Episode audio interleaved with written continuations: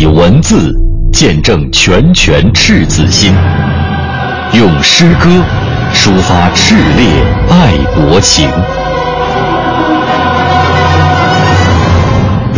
纪念中国人民抗日战争暨世界反法西斯战争胜利七十周年，文艺之声特别节目《难忘的抗战声音》诗歌篇。黄河之水天上来。作者：光未然。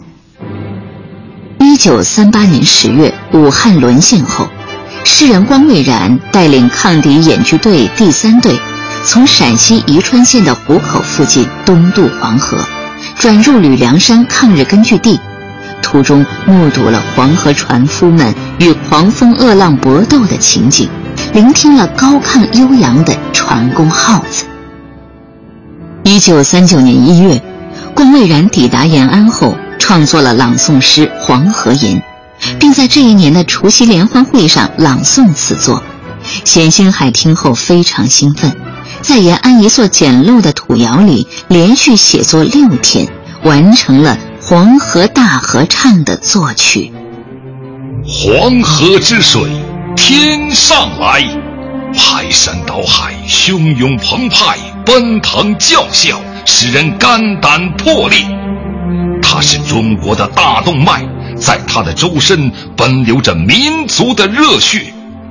红日高照，水上金光迸裂，日出东山，河面银光似雪。震动着，跳跃着，像一条飞龙，日行千里，注入浩浩的东海。配乐诗朗诵《黄河之水天上来》，讲述了民族的灾难，也歌颂了民族的英雄，是诗人进一步对黄河、对中华民族的赞美，同时也暗示着黄河，或者说是中华民族将面临一场劫难。你可曾看见祖国的铁军在敌人后方布成了地网天罗？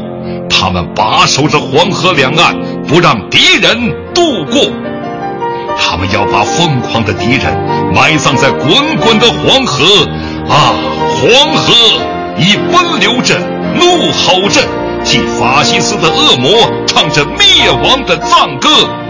以怒吼着，叫嚣着，向着祖国的原野响应我们伟大民族的胜利的凯歌，向着祖国的原野响应我们伟大民族的胜利的凯歌。